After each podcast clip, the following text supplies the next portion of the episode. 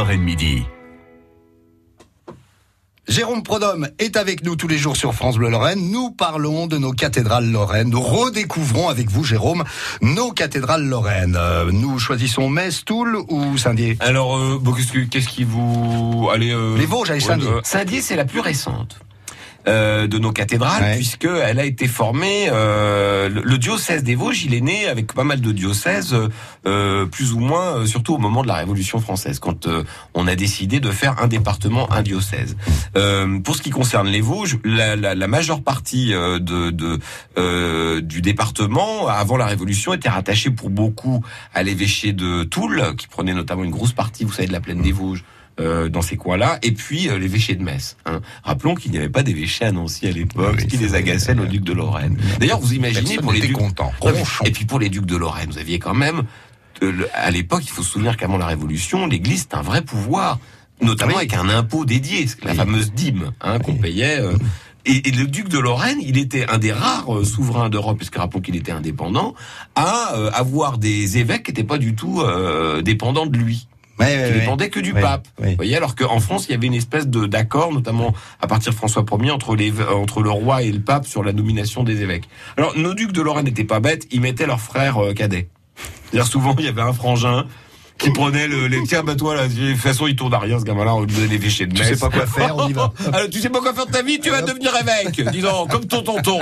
Hein Alors, ils avaient souvent d'ailleurs des enfants un peu illégitimes. Enfin bon, euh, voilà. Donc, euh, ils, n'ont pas eu leur euh, évêché. Alors pour Saint-Dié, Saint-Dié, euh, la cathédrale, elle est nichée dans la racine de Saint-Dié, puisque rappelons qu'au départ, Saint-Dié-des-Vosges, c'est d'abord un monastère fondé par Saint Déodat, le Oui. fameux bonhomme, c'est comme ça qu'on l'appelle euh, à Saint-Dié, un personnage mi-religieux, mi-magique, hein, puisque euh, Saint Déodat, on dit par exemple que avec sa sa houe, il arrivait à fendre le brouillard. On prie. D'ailleurs, quand il y a trop de brouillard, en théorie, on est censé prier Saint Déodat. Hein, qui serait Ouais. censé enlever le brouillard. Si vous avez des problèmes un jour, pensez-y. Voilà. Euh, donc ils fondent une église, enfin un monastère, avec euh, euh, ce monastère qui va devenir de plus en plus important Mhm. euh, et, et former l'un des quatre monastères de la Croix-Rose des Vosges, puisque les églises sont faites en grès rose. Euh, je pense notamment à celui de Moyen-Moutier, Étival-Clairefontaine et Senones.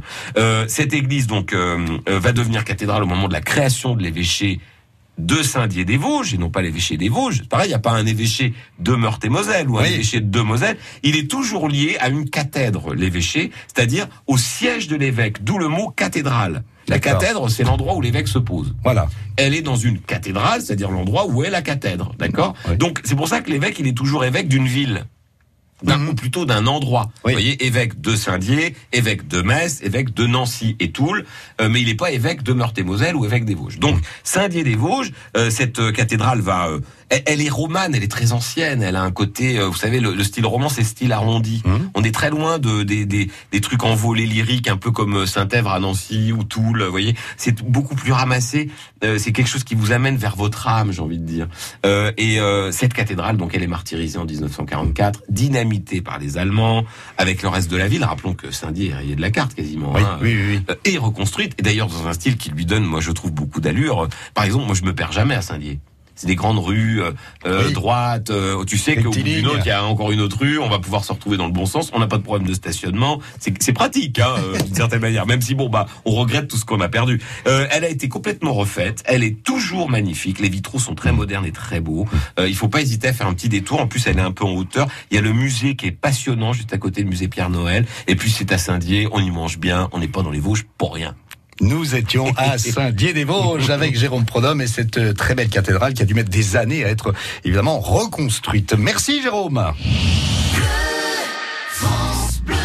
France Bleu Lorraine.